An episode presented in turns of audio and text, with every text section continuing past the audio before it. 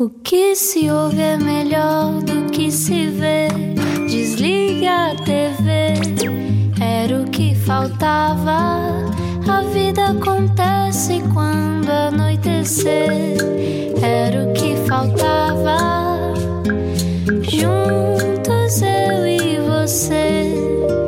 Muito boa noite, ótima véspera de feriado ao som da Rádio Comercial e hoje aproveitamos o Halloween e vamos também à boleia da ficção fantástica da nossa convidada de hoje. Ela é atriz, guionista, também escritora. Este é o segundo livro que publica e o primeiro era de contos de terror, portanto, tudo na temática do dia. Mas vamos apresentar como deve ser a nossa convidada de hoje.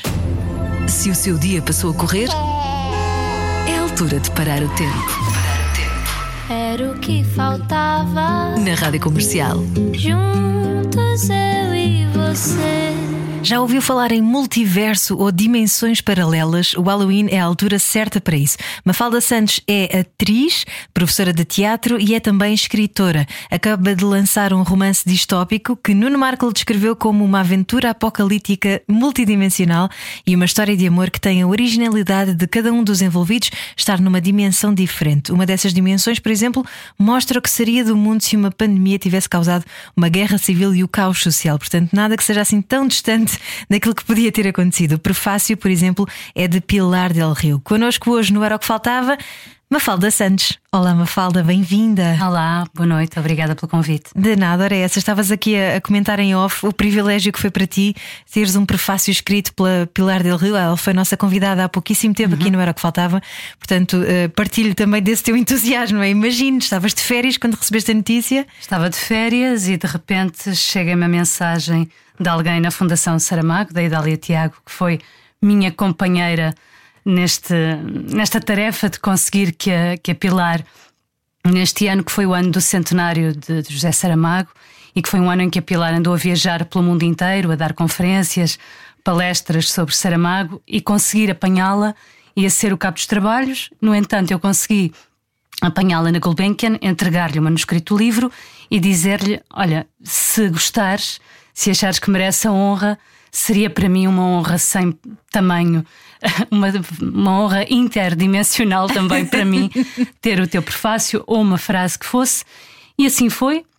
Ela, acabada de chegar, de aterrar no Equador, uh, escreveu, escreveu estas palavras que, que estão no prefácio e foi uma honra enorme para mim, porque Saramago é e será sempre penso, o meu escritor favorito. Isso é belíssimo e é a prova de que quando vamos atrás das coisas, às vezes elas até acontecem. É, é? verdade, é verdade. Por muito impensáveis e, e de sonho que possam parecer, se lutarmos, elas acontecem.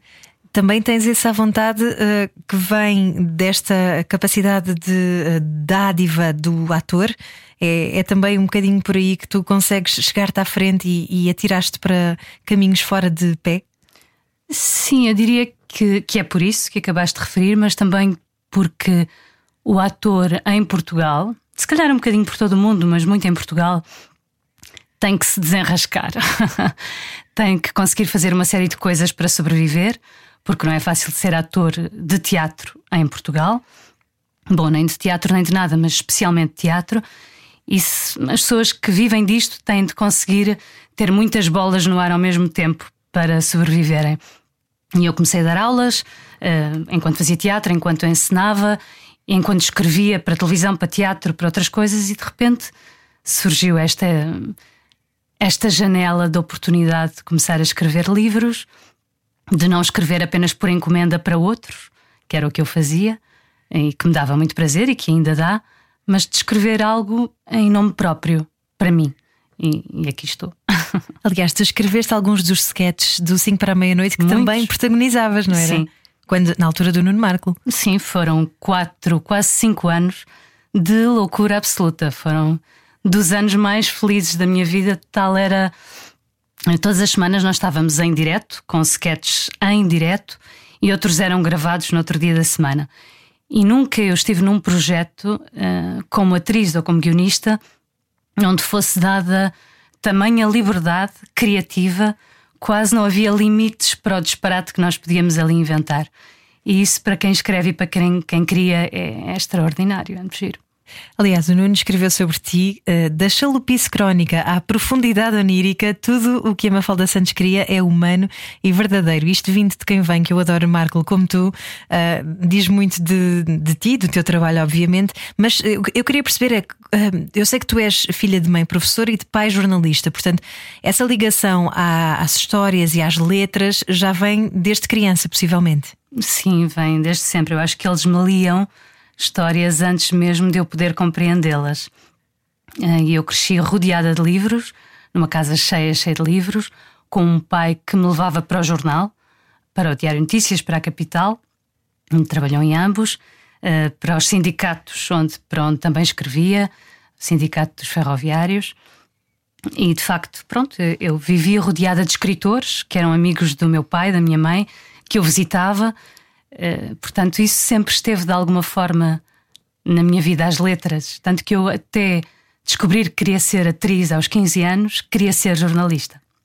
E depois desviei-me, mas acho que acabei por encontrar aqui um, um ponto em comum interessante entre as duas coisas. Mas ainda bem porque uh, tu tens uma capacidade de ficção óbvia uhum. e provavelmente serias uma jornalista daquelas que depois vai. Que inventa um bocado. sim, sim, sim. Era perigosa como jornalista. Acho que não ia ser muito feliz a ter de relatar os factos tal e qual aconteceram e a querer sempre dar o meu cunho pessoal, a minha opinião. Talvez uma cronista interessante pudesse ser, uhum. Mas uma jornalista era cuidado. E na altura, eu estava a comentar contigo há pouco que eu também quis, queria muito ter feito teatro e acabei por fazer depois só na secundária, mas porque fazia parte da, do plano curricular da escola.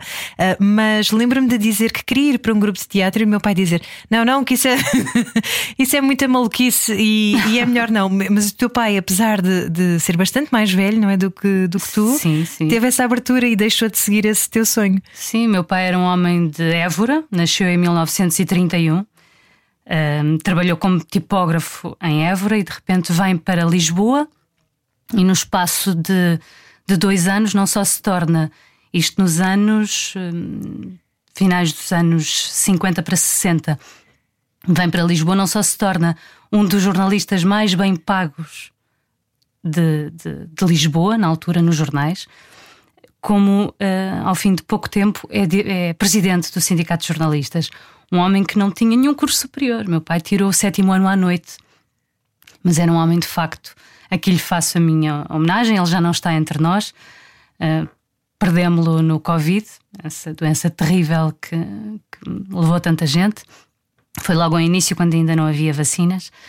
Uh, mas faço-lhe essa homenagem porque de facto foi um, um lutador e que conseguiu, num período negro da nossa história, durante o fascismo, eh, ser, ter uma dimensão humana e de generosidade, de bondade, como poucos. Portanto, faço-lhe, se eu for metade algum dia do que o meu pai foi, já fico muito contente. Que bonito. Mafalda Santos. Um, estávamos a falar sobre esta ligação às letras que surgem então quando tu és pequenina e depois vem a paixão pelo teatro. E, e este teatro, esta arte do encantamento, que tu hoje em dia também promoves enquanto professora. É, é, deve ser muito bonito tu vês essa centelha a ser despertada nos outros hoje em dia também. Sim, é maravilhoso. Eu começo com. Comecei já há muitos anos. Onde estou agora, já comecei antes, mas agora estou num teatro que é o Teatro Esfera, que fica ali em, em Queluz. E estou lá há 10 anos e comecei com quatro alunos em 2000, portanto em 2012. E tinha quatro alunos e hoje em dia tenho 72. E eram quatro alunos crianças, e neste momento tenho desde meninos de 6 anos até pessoas com 70, porque tenho turmas de crianças, de adolescentes, de adultos. E muitas mais depois do Covid. É engraçado, o Covid trouxe muita gente, eh, abriu esta necessidade nas pessoas de se ligarem à arte e a necessidade de estarem com outras pessoas e de fazerem teatro. Porque o teatro tem esse poder incrível de. Para já é uma ferramenta que as pessoas sentem de uma forma muito palpável a acontecer nos seus próprios corpos e nas suas vidas, de capacidade de se exprimirem melhor, de, de gerirem melhor os seus sentimentos, as suas emoções, de estarem melhor com os outros e de terem mais amor próprio de não terem tantos complexos. O teatro é uma ferramenta extraordinária para isso. E quando se apanha uma criança pequenina que até pode ter esses problemas de autoestima, de insegurança, não há nada mais gratificante do que ver esse desabrochar de uma criança ou de um adolescente, que é um processo, é um trabalho que se vê, é a noite e o dia, quando se faz o trabalho, eh, um trabalho de teatro sério com, com crianças, sem pretenciosismos, porque teatro não é terapia. O teatro nunca, o teatro nunca substituirá hum, o trabalho de um psicólogo, por exemplo, com uma criança. Faz outro trabalho diferente. Dá ferramentas de segurança que se calhar o psicólogo não pode dar, mas que não o substitui. Portanto, eu acho que toda a gente, pelo menos uma vez na vida, devia passar por um cursinho de teatro para até um bocadinho para se desmontar, para não se levar tão a sério, para brincar um bocadinho consigo próprio, para olhar o outro de outra forma, para se questionar. O teatro questiona muito. Hoje em dia, um, o teu trabalho leva-te a seres professora, a seres atriz e, e, recentemente tu descobriste esta tua, esta tua veia, ou, ou sempre, sempre, esteve lá contigo, tu sempre foste escrevendo uh, histórias e, e, só agora é que começaste a publicá-las? Sim, eu sempre, sempre escrevi muito e comecei a escrever profissionalmente. Bom, eu já escrevia para teatro, para o teatro que eu fazia e que eu ensinava, e depois eu, em algumas peças eu entrava como atriz, noutras não. Eu já, já escrevia há bastante tempo. A primeira pessoa que me permite, que me paga para escrever é o Nuno Markle. Eu nunca antes tinha sido paga para escrever. Ele paga-me pela primeira vez, contrata-me como já era atriz do programa dele.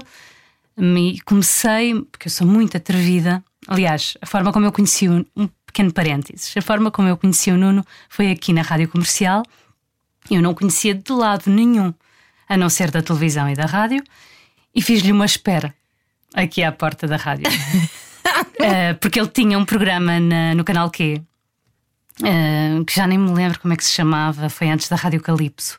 Mas eu achei que ele podia ser a pessoa certa para ver um projeto piloto que eu tinha uh, e achar graça.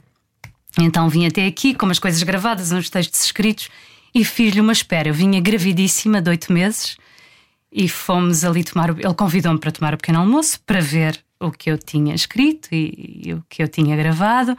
Eh, pagou-me um coração com fiambre que até hoje está no pódio dos melhores corações, dos mais históricos corações com fiambre da humanidade. E tivemos uma conversa muito gira. E no fim ele disse-me: Olha, o teu projeto é muito giro, uh, e eu gostei muito de conhecer e tenho aqui um, um, projeto que é uma coisa que vai começar, que é a Rádio Calipso. Preciso de uma grávida. Queres fazer? Não tenho um tostão. e eu disse: não faz mal, eu faço, sem, não precisas me pagar, eu faço. E foi assim que nos conhecemos. E depois foi assim que ele me chama para 5 para a meia-noite. E foi assim que eu ganhei o atrevimento ao fim de um ano estar a trabalhar como ele, com, com atriz, de lhe apresentar coisas escritas, sketches escritos e começámos a gravá-los. E houve um dia que ele disse: não faz sentido quando estás a escrever tanta coisa que nós gravamos e não receberes, tens de entrar para a equipa de, de guionistas. E assim foi. Bem, que espetáculo. Começaste logo em grande também, não é? Eu atiro-me para a frente do caminhão, das duas, uma me passa por cima e eu aprendo a lição, ou corre bem, ele trava e até conheço o camionista e até se é uma coisa de engraçado.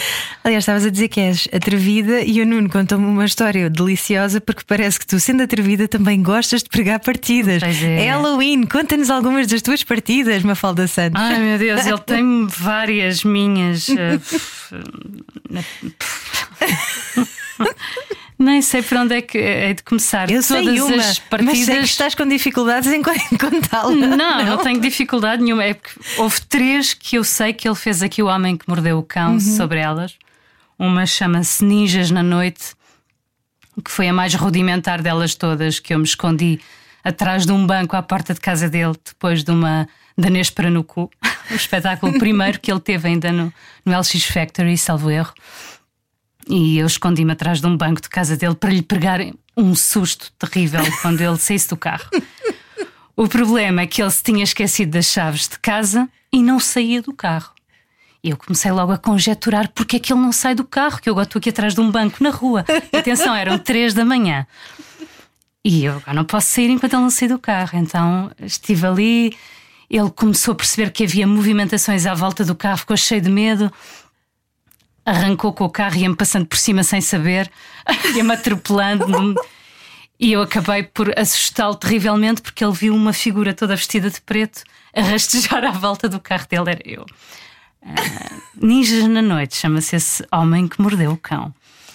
E depois houve outra que, chamada, eles deu-lhe o um nome belíssimo de Festa de Aniversário Cigana. Foi uma partida em que também depois do Manejo para no Cu, mas desta vez no Coliseu, o que é que eu fiz? Uh, comprei um, uma faixa a dizer Feliz Aniversário, dezenas e dezenas de balões, serpentinas, confetes, frangos assados, um bolo de aniversário, pratos, cervejas, sumos. E em 10 minutos, depois de ter visto o espetáculo, entrei em casa dele, as cadelas dele conheciam-me perfeitamente, não ladravam quando eu entrava. Não entrei para dentro de casa, abri só o portão e entrei para o pátio e lá para baixo, para o pátio junto à cave, na casa dele. E, e decorei aquilo tudo como se tivesse havido ali uma festa com 50 pessoas. E ele, quando chegou, ficou para morrer e achou que de facto tinha estado ali um montão de gente e tinha sido eu. E a última, mas ele conta isto, eu, ainda hoje eu sei o que foi, fui eu que fiz, e no entanto eu choro a rir quando, quando vou ao YouTube e ouço a contar o desespero do homem a ligar para o Bruno Nogueira e para o Felipe Melo a dizer assaltaram uma casa, andam a ver as minhas redes sociais, sabem onde eu ando, sabiam que eu estava no Coliseu e vieram para aqui. Vou ligar à polícia, há crime na parede. e ai meu Deus. Um, Ai meu Deus, quer dizer, só pensas isso depois. Depois, porque eu depois fico sempre com um bocadinho de medo que ele se zangue muito comigo. Pois. e ele nunca se zangou muito comigo, só se zangou na última vez que eu me atrevi a fazer-lhe assim uma partida grande, que foi na véspera dos 20 anos do Homem que Mordeu o Cão, do espetáculo. No Coliseu. Ele estava ansiosíssimo com, com o espetáculo, era um espetáculo com muitos convidados, com muita coisa a acontecer.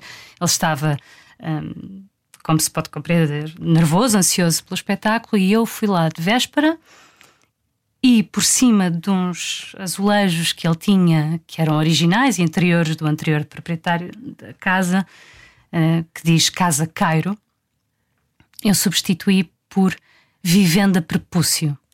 Comprei numa casa de artesanato no Burgal aqueles azulejos de letras, letra a letra, e escrevi Vivenda Prepúcio. Fui a uma conhecida loja de bric-a-brac, grande superfície, e pedi o cimento cola mais poderoso que existisse no mercado e que secasse mais rápido, que não saísse nunca. E pronto, e tu és maléfica, eu sou maléfica.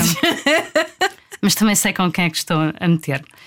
E ele, quando chegou, pronto, quando ele, já eu lá não estava a horas, porque eu fiz isto de manhã, ele chega a casa à tarde e de facto aquilo tinha secado e não havia nada a fazer.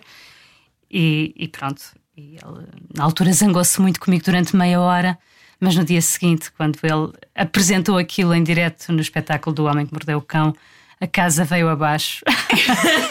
e foi talvez a maior gargalhada da noite. Talvez não, foi mesmo a maior gargalhada da noite. E acho que estou perdoada.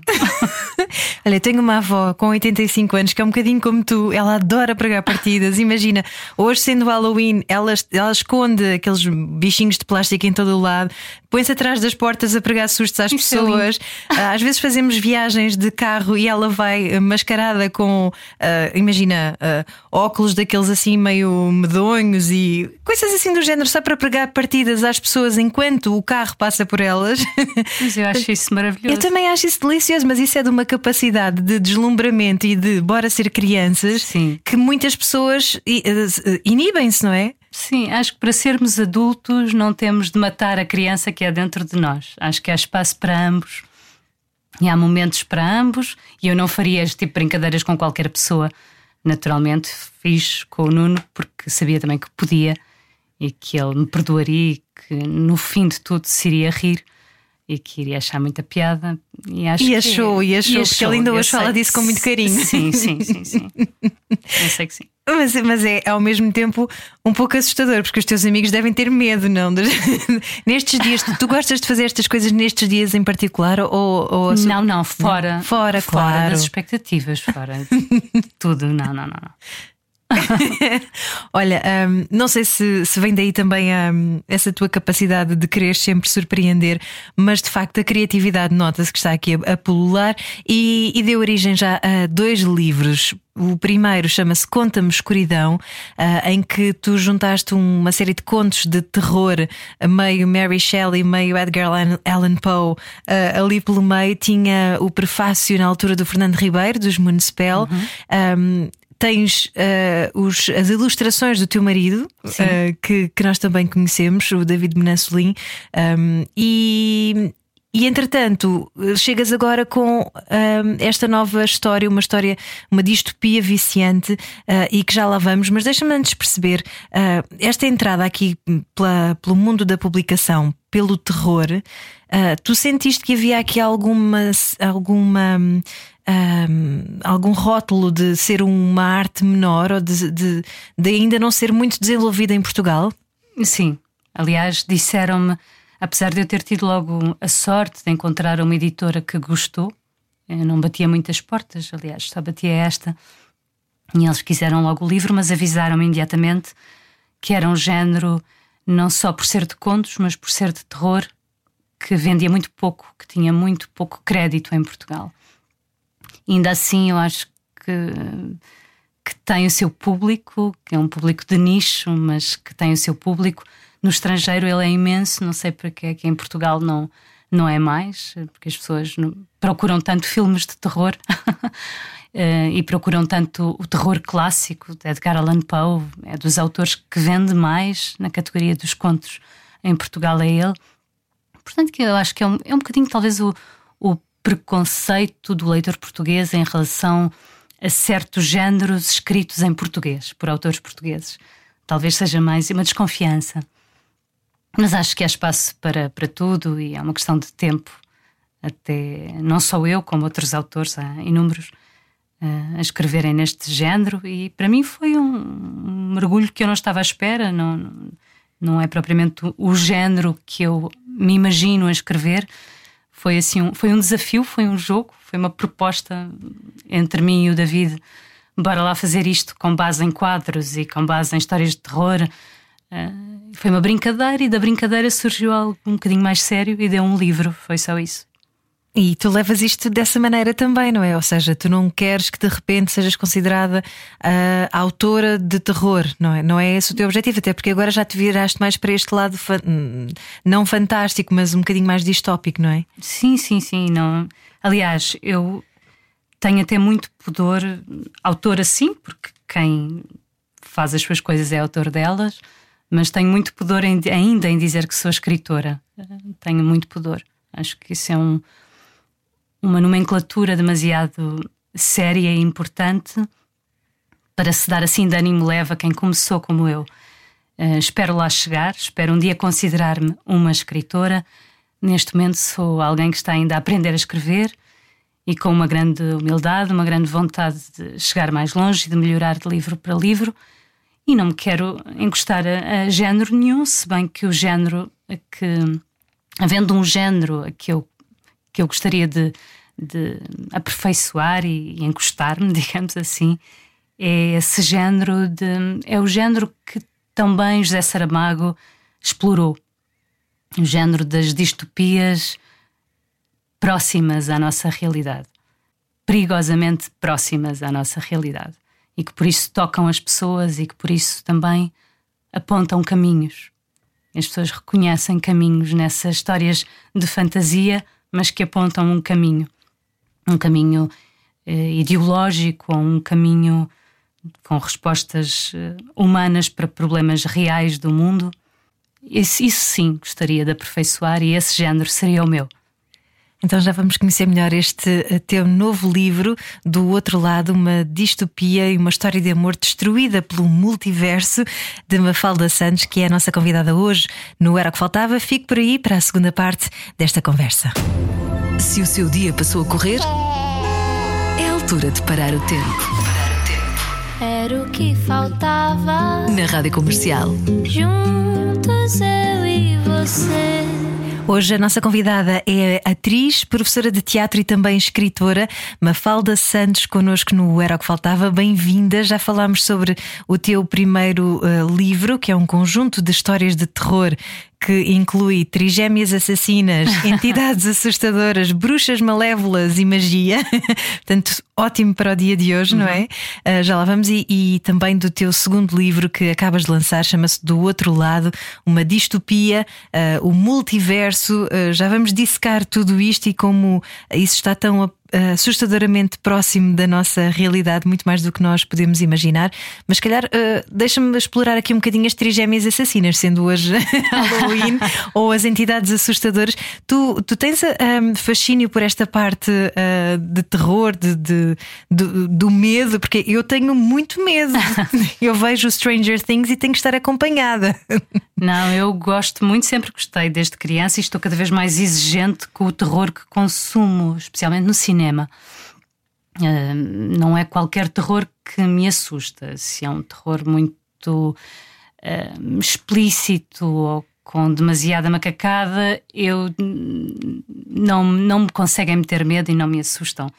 Uh, Assustam-me mais, é um terror psicológico, aquele que me assusta mais, e mesmo nesse livro, no Conta-me Escuridão, eu diria que quem ler o livro uma segunda vez imaginando que tudo aquilo que parece sobrenatural à partida pode ser eh, uma fantasia do protagonista e que não está a acontecer.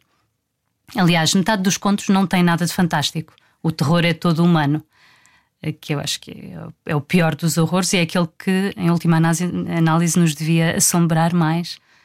Eh, nós vivemos num mundo rodeado de horror por todos os lados, com guerra, com desigualdade, com fome, com preconceito. Isso é o horror que mais me incomoda no dia a dia, que me dá pesadelos. Outros são fantasias que distraem, que entretêm e que podemos usar como metáforas para falar de outras coisas mais sérias. E o terror que está, uh, o principal terror que está nesse livro, no Conta-me Escuridão, é o terror de, dos meandros da alma humana. Uh, penso que é, esse é o verdadeiro medo ancestral que nos persegue a todos e é aquilo que, que deve assustar quem ler esse livro. Aliás, eu li uma crítica do Dino Santiago, o cantor e músico que toda a gente deve conhecer, em que ele dizia: Eu que não gosto de terror, eu estava genuinamente com medo e adorei uh, o livro, que eu, eu, acho que é sempre daquelas coisas boas quando nós vemos alguém dizer eu que nem gosto de terror, uhum. que foi o que me aconteceu com o Stranger Things, não é? Que, que, que é uh, terror para adolescentes, já agora, para quem não sabe, não é? Uma série completamente inócua uhum. e, e, e, bastante uh, apelativa, e não é? Uma, sim, é uma coisa completamente transversal a todas as uhum. idades, mas que às vezes vezes é como tu dizes, às vezes é, é, relembrar que o que mais assusta nem são os monstros, nem as entidades, nem é, é muito mais este lado negro da, da alma humana. Quando Sem é que tu dúvida. começaste a perceber eh, que isso tinha esses contornos tão retorcidos e que podia dar origem a histórias que daí se possa extrair uma lição? Eu acho que nós vivemos rodeados dessas eh, lições. Às vezes basta olharmos para o vizinho da frente, para o outro lado da rua, para a criança que estuda na mesma escola que o nosso filho e que uh, chega com marcas à escola, que não come, que vai com a mesma roupa todos os dias, e isso pode ser usado na arte de diferentes formas. Este é um livro, esse é um livro de terror, mas é um, é um livro que pretende entreter as pessoas e não ser de forma nenhuma um, dar aqui lições de sociedade. Não é isso, é um livro de terror. Um, mas penso que não é difícil, basta andarmos, acordarmos e olharmos à nossa volta para vermos que tudo pode inspirar, infelizmente, muita coisa pode inspirar terror e horror. E se agarrarmos nessas lições que temos no dia a dia e aplicarmos, seja a pintura, seja a literatura, seja o cinema, seja o teatro, a criatividade pode saltar para sítios que não estávamos à espera e que são interessantes, e foi isso que aconteceu nesse, nesse livro. E desafio as pessoas a lerem-no dessa forma e encontrarem as coisas, que, as metáforas que estão uh, para lá escondidas em coisas, em situações que parecem à partida sobrenaturais ou fantásticas, mas que se calhar não são. E o mesmo acontece nesta uh, gigante metáfora, esta gigante distopia chamada Do Outro Lado. É o teu novo livro, acabas de lançá-lo. Um, e eu já, já estou mais ou menos vá, um terço do, do livro. Ah, Deixa-me dizer-te que uh, ter Pilar Del Rio a escrever sobre o teu livro e dizer que a partir da ficção uh, tu advertes que algo está em movimento e que é perturbador e que uh, faz aqui ainda uma outra referência que é não somos cegos, parece dizer este do outro lado. Um, eu acho que realmente é um motivo de orgulho, sendo tu também fã de, de Pilar e de, de Saramago, obviamente. Mas uh, tu, tu, consegues aqui misturar uma série de, de ideias que é aquilo que nos passou pela cabeça também quando estávamos a viver a pandemia, que era e se isto para o torto? E tu contaste-nos há pouco que no teu caso, um caso muito próximo familiar teu, teu pai, não é? Sim. Isso de facto aconteceu. Sim. Foi essa a plataforma, foi esse o trampolim para tu conseguires imaginar? Foi. Uh, sem dúvida que foi. Aliás, a pandemia foi foi pródiga em dar-me inspiração para querer escrever e manter a cabeça ocupada, uh, para não pensar noutras coisas e fugir da, distopia real que nos rodeava, porque houve de facto, eu acho que nós daqui a alguns anos vamos olhar para trás e ver uh, situações porque passámos e pensar uh, o que é que foi isto, porquê isto tudo e porquê é que houve coisas que foram.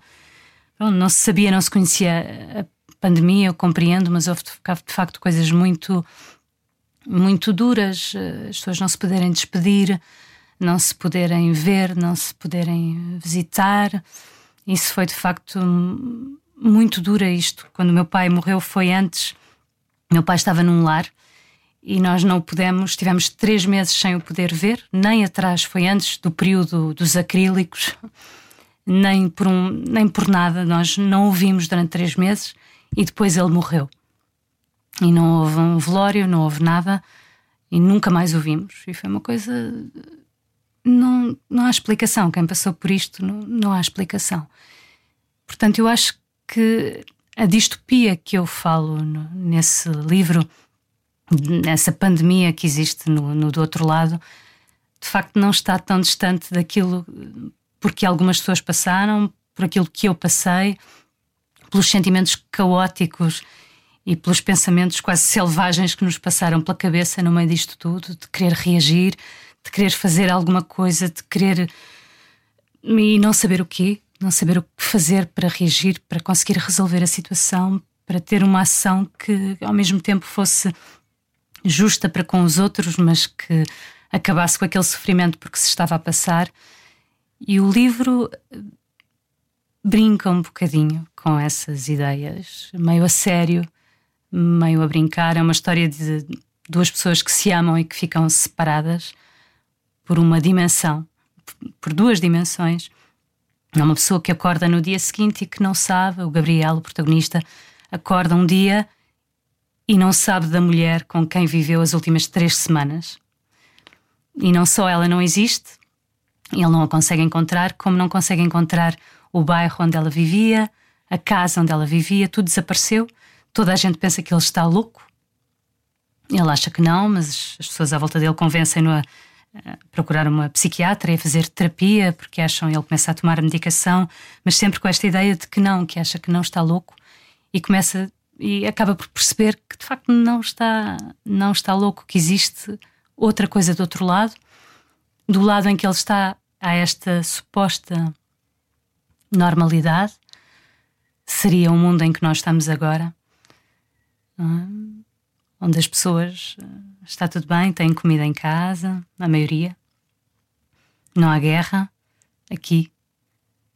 Hum, há luz, há água a sair das torneiras. E do outro lado há o caos absoluto. Há uma guerra civil motivada por uma, por uma pandemia, um vírus estranho que as pessoas não compreendem, que surgiu de repente e que fez com que a sociedade, não sabendo reagir contra ela, o governo completamente descontrolado e sem saber também como gerir a situação, deixa o país cair numa guerra civil E as pessoas lutam para sobreviver com todas as fações que daí surgem e que se atropelam e que se matam umas às outras para sobreviver. E são estas duas pessoas de mundos tão distintos e, no entanto, para um e para o outro estão mal em ambos. Ele não se sente melhor no mundo onde está, onde ninguém acredita nele, onde todos se tomam por louco. E ela está do outro lado, onde o homem que desapareceu, o homem, o homem que ama desapareceu, e há esta, não há comida, e não há luz, e não há medicamentos, e as pessoas morrem, e as pessoas se perseguem umas às outras. e eu acho que tanto um mundo como o outro, um com as suas, com o seu cinismo instalado, com a sua pseudonormalidade, onde é normal uns terem e outros não, onde é normal as pessoas serem egoístas umas com as outras, mas eh, vai ficar tudo bem, não é? Vai ficar tudo bem. E do outro, este outro mundo que podia ser, esta outra dimensão que podia ser noutro país. Nem todos os países têm a sorte que nós temos aqui em Portugal. Há países onde, de facto, há guerras civis, há crianças a combater, há gente a passar fome, há gente a morrer porque sim. Há desigualdades que nem nos passam aqui, felizmente, pela cabeça, mas que é importante que saibamos que elas existem e que são muitíssimo reais e que são transversais a todos os continentes, praticamente. Há gente a viver em condições subhumanas e de perseguição e de guerra e desigualdade por todo o lado. E, de certa forma, a partir da ficção, acho que é isso que a Pilar diz, na frase que escreveu, a partir da ficção faz-se aqui um retrato afastado, com uma lupa gigante, aumentando, é uma realidade 2.0 a partir da ficção para um mundo que, que existe e que, se nós se pensarmos bem, até, até não está assim tão longe. Mas que, por estar distante, muitas vezes, da nossa realidade do dia a dia, achamos que está longe, não é? achamos que está longe, eh, sim. Temos a tendência, é característica muito humana, só nos emocionarmos profundamente com, aquilo que, para já com que nos identificamos e com aquilo que vemos. Que está lá longe, ou aqueles que, que até sofrem, mas são diferentes de nós, seja porque têm uma cor de pele diferente, porque se vestem com os panos diferentes, uh, porque têm cultura diferente, uma religião diferente. Há uma tendência assim massificada para sofrermos um bocadinho menos por esses. E, e não está certo. Um mundo assim não é um mundo, não é verdadeiramente civilizado. Um mundo que pensa dessa forma. Quando é que tu percebeste que não conseguias fechar os olhos a essa sensibilidade? Eu penso desde muito pequena, isso foi muito incutido pelos meus pais. Se olhar para, para a sociedade, para os direitos das pessoas, para os direitos de quem trabalha e que por trabalhar devia ter uh, garantida uma certa dignidade porque trabalha e porque tem uma família e porque quem trabalha para sustentar devia conseguir sustentá-la e que isso não acontecendo há qualquer coisa que não faz sentido, que é absurdo, não é? Porque é que há uns que têm tanto e há outros que têm tão pouco e porque é que isso é aceite? E sempre me fez muito, muita confusão, tinha muitas conversas.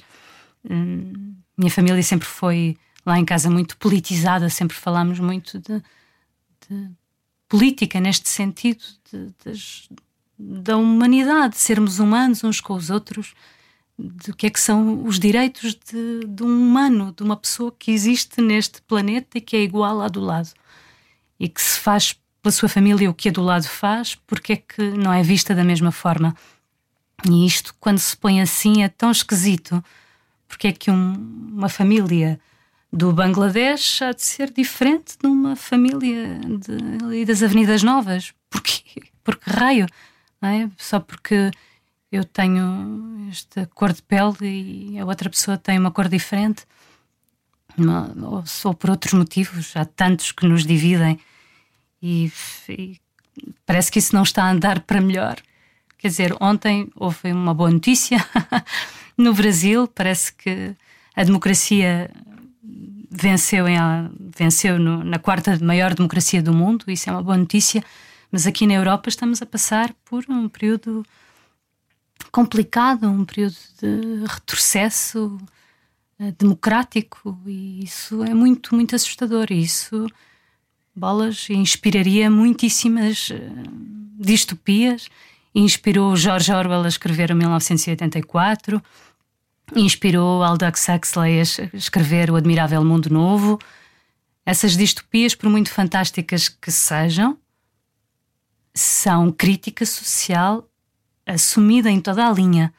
E o do outro lado, apesar de eu estar ainda a descobrir como é que se une uma distopia, como é que se brinca com a metáfora para dizer algo de sério, o do outro lado também tem isso. Pelo menos eu espero que tenha que as pessoas encontrem. Estavas a falar sobre estas diferenças sociais que nos uh, separam, uh, aparentemente, uh, e que muitas delas ainda por cima estão construídas em conceitos que são abstratos, como o, a economia, a forma de funcionamento de, de uma economia que é decidida e, e que depois há, há coisas. Um, que não são realmente palpáveis uh, a serem medidas, não é? Uhum. Uh, e isso tudo parece que, que, que está a ser construído, uh, foi toda uma sociedade construída em cima de um castelo de cartas, não é? E isso se vê quando há crises económicas, quando há bolhas imobiliárias que estouram, não é? São Sim. coisas completamente abstratas, construídas pelo homem e que, pelos vistos, só Uh, dão proveito a, a, determinada parte dessa humanidade. Ah, sim, só dão proveito a, a um pequeníssimo grupo que não é aquele que trabalha, é aquele que vive dos lucros de quem, de quem trabalha, produzidos por quem trabalha. E, portanto, é, essa distribuição, estamos longe dela, de, estamos longe sequer de se poder dizer que existe uma distribuição. Existe uma compensação hum, mais ou menos satisfatória de, de lucros que faça as pessoas aceitarem e seguirem com a sua vida mas estamos muito longe disso e é de facto acho que é tudo virtual. Um, cada vez mais vivemos numa sociedade virtual em que, em que poucas coisas são palpáveis, em que o dinheiro não é palpável, em que. E é, é muito difícil. É mesmo muito difícil eh, viver e escrever sobre estas coisas sem ter um, um grito de revolta cá dentro uh, muito pronunciado, porque vivi para não acreditar em nada, cresci para não acreditar em nada destas coisas, para lutar contra elas. E, e acho que são importantes vozes que se levantem das mais nas artes, na cultura. As pessoas aprendem muito a ir ao teatro, a ver um filme, a ler um livro Há vozes que despertam dentro da nossa cabeça quando fazemos para coisas que não tínhamos pensado antes. Portanto, é importante que os artistas, nas mais variadas áreas, que despertem para essa consciência social, essa importância de falar de, de coisas que atormentam o nosso mundo, eh, porque isso será importante para, para muita gente. É isso mesmo, Mafalda Santos, muito obrigada por teres vindo ao Era que Faltava e que o, os teus, o teu multiverso, as tuas várias dimensões uh, descritas nesta obra do outro lado uh, se juntem numa só, mas que seja harmoniosa, de preferência, um, e, e, que tenhas muito sucesso também nos teus, nas tuas futuras publicações, sempre a pôr o dedo na ferida. Mafalda Santos, já sempre. notei que não consegues evitar. Não consigo. Ainda bem, boa. Então, uh, Mafalda Santos, já está à venda o teu novo livro do outro lado. Muito obrigada pela tua passagem pelo Era o que Faltava. Esta conversa, que de resto pode ser ouvida desde o início, porque de certeza que ficou aí com uma pulga atrás da orelha a pensar: mas eles estão a falar de quê mesmo? É de ficção, mas também não é ao mesmo tempo. Portanto, é ouvir desde o início em rádio comercial. Já a seguir na comercial o By Night com o Gonçalo Câmara. Nós voltamos na quarta-feira. Beijinhos, bom feriado. Quanto vale uma pausa no seu dia? Era o que faltava. Na Rádio Comercial. Juntos eu e você.